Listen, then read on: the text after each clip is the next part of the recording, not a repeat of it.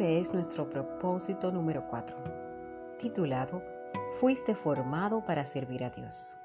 Primera de Corintios 3, del 5 al 6 nos dice, ¿qué somos? Nada más que servidores por medio de los cuales ustedes llegaron a creer, según lo que el Señor le asignó a cada uno. Yo sembré, Apolos regó, pero Dios ha dado el crecimiento. Así es, damos inicio a nuestro día 29. Acepta tu asignación.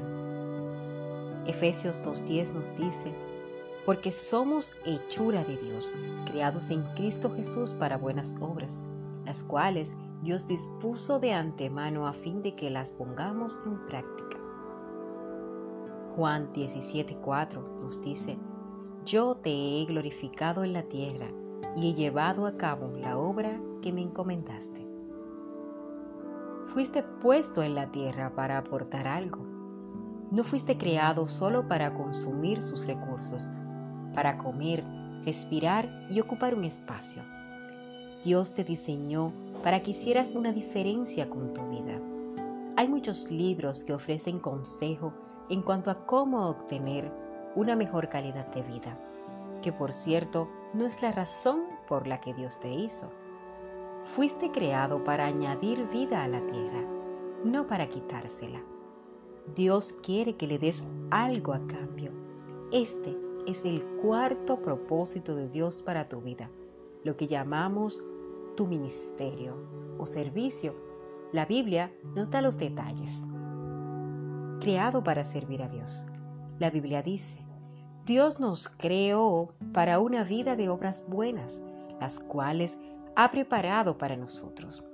Esas buenas obras son tu servicio.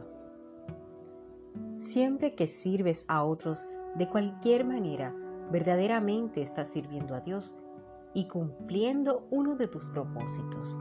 En los dos capítulos siguientes verás cómo Dios te ha formado para este propósito. Lo que Dios le dijo a Jeremías también es válido para ti.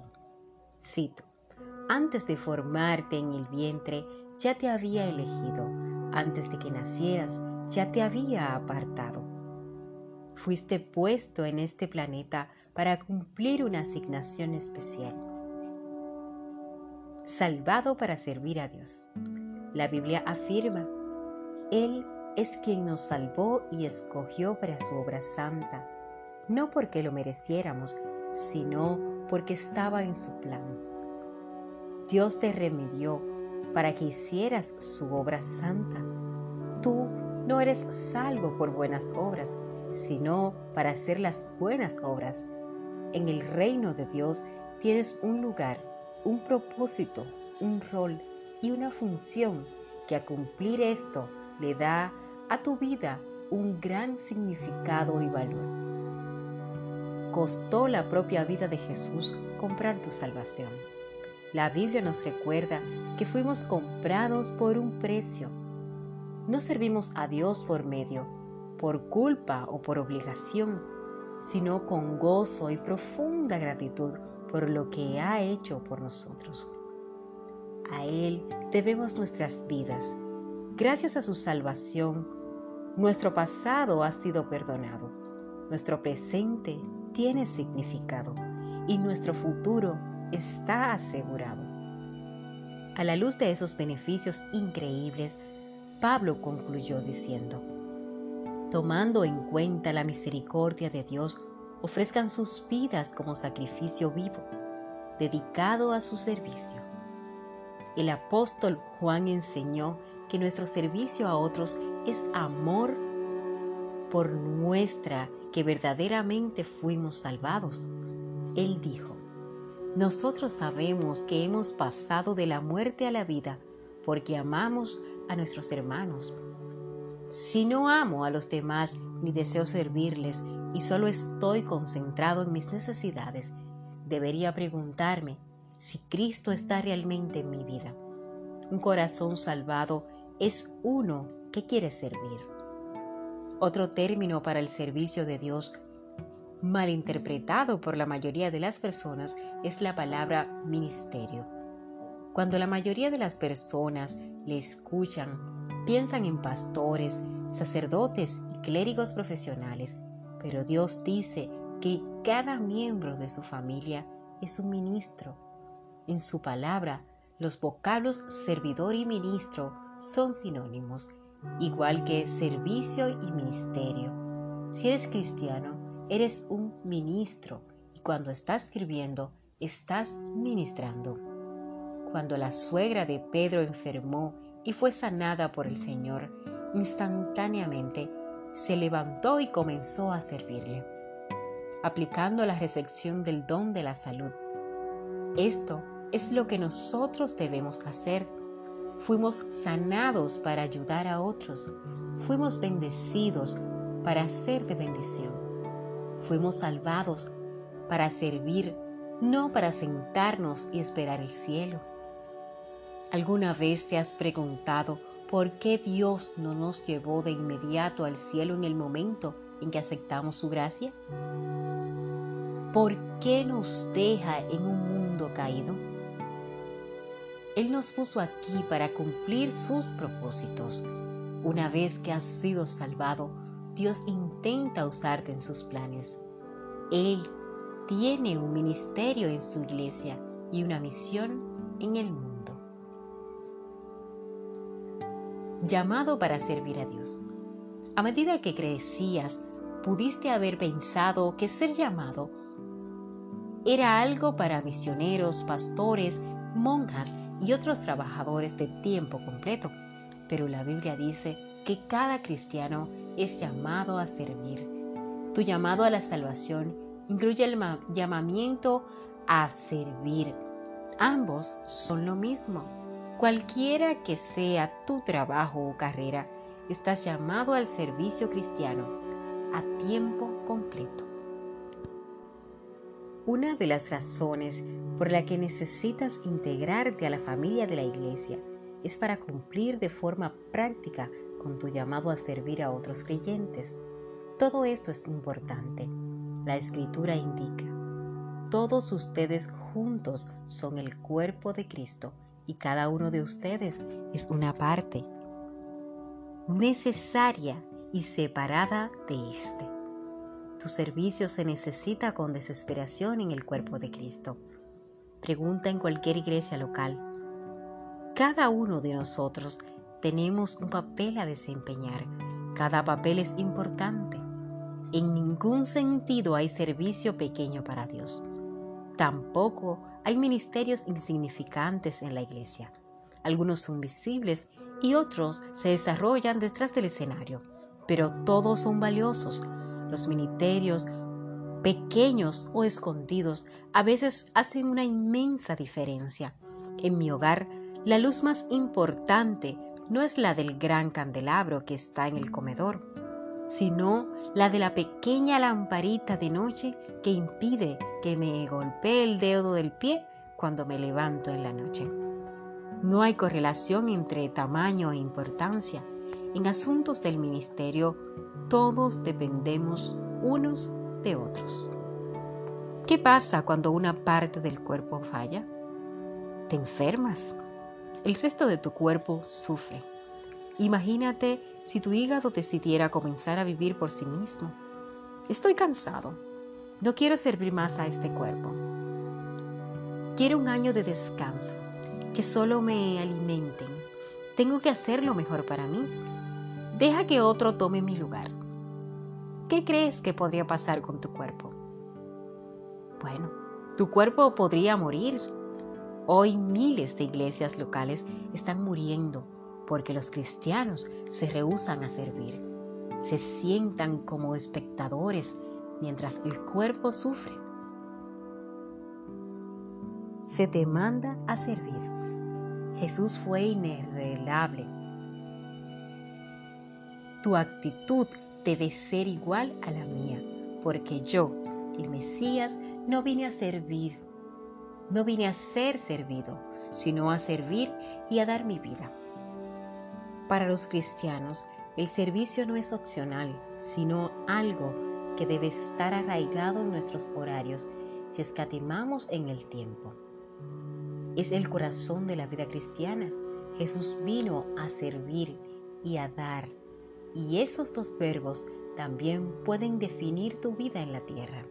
Servir y dar, en resumen, son el cuarto propósito de Dios para tu vida.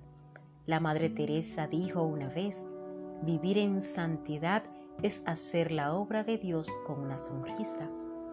Jesús enseñó que la madurez espiritual nunca es un fin en sí mismo. La madurez es para, para ministrar. Maduramos para dar. No es suficiente seguir aprendiendo más y más.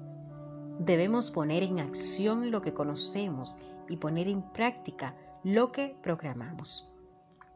Impresión sin expresión causa depresión. ¿Cómo prepararse para la eternidad? Al final de tu vida en la tierra, te presentarás delante de Dios y Él evaluará cuán bien le serviste a otros con tu vida. La Biblia afirma, cada uno de nosotros tendrá que dar cuentas personalmente a Dios. Medita las implicaciones de esto. Un día Dios comparará cuánto tiempo y energía gastamos en nosotros mismos comparado con lo que invertimos en servir a otros. A esa altura, todas nuestras excusas egocéntricas sonarán vacías. Estaba muy ocupado, o tenía mis propias metas. O tal vez dirás, estaba preocupado con el trabajo, con la diversión o preparándome para la jubilación. Para todas esas excusas, Dios responderá, lo siento. Respuesta equivocada. Yo te hice, te salvé, te llamé y te mandé a vivir una vida de servicio. ¿Qué parte no entendiste? La Biblia advierte a los no creyentes. Él derramará su furia y su ira en aquellos que viven para sí mismos pero para los cristianos esto significará una pérdida de recompensas eternas. Solo estamos completamente vivos cuando ayudamos a otros. Jesús dijo, si insistes en salvar tu vida, la perderás. Solo aquellos que dan sus vidas por mi causa y por la causa de las buenas nuevas siempre conocerán lo que esto significa en la vida realmente. Esta verdad es tan importante que se repite cinco veces en los evangelios. Si no estás sirviendo, solo estás existiendo, porque la vida se creó para ministrar. Dios quiere que aprendas a amar y servir a otros con abnegación. Servicio y significado. Vas a dar tu vida por algo. Será por una carrera profesional, por un deporte, un entretenimiento, fama o riquezas? Nada de eso tiene importancia duradera. El servicio es el camino a la significación real. Es a través del ministerio que descubrimos el significado de nuestras vidas.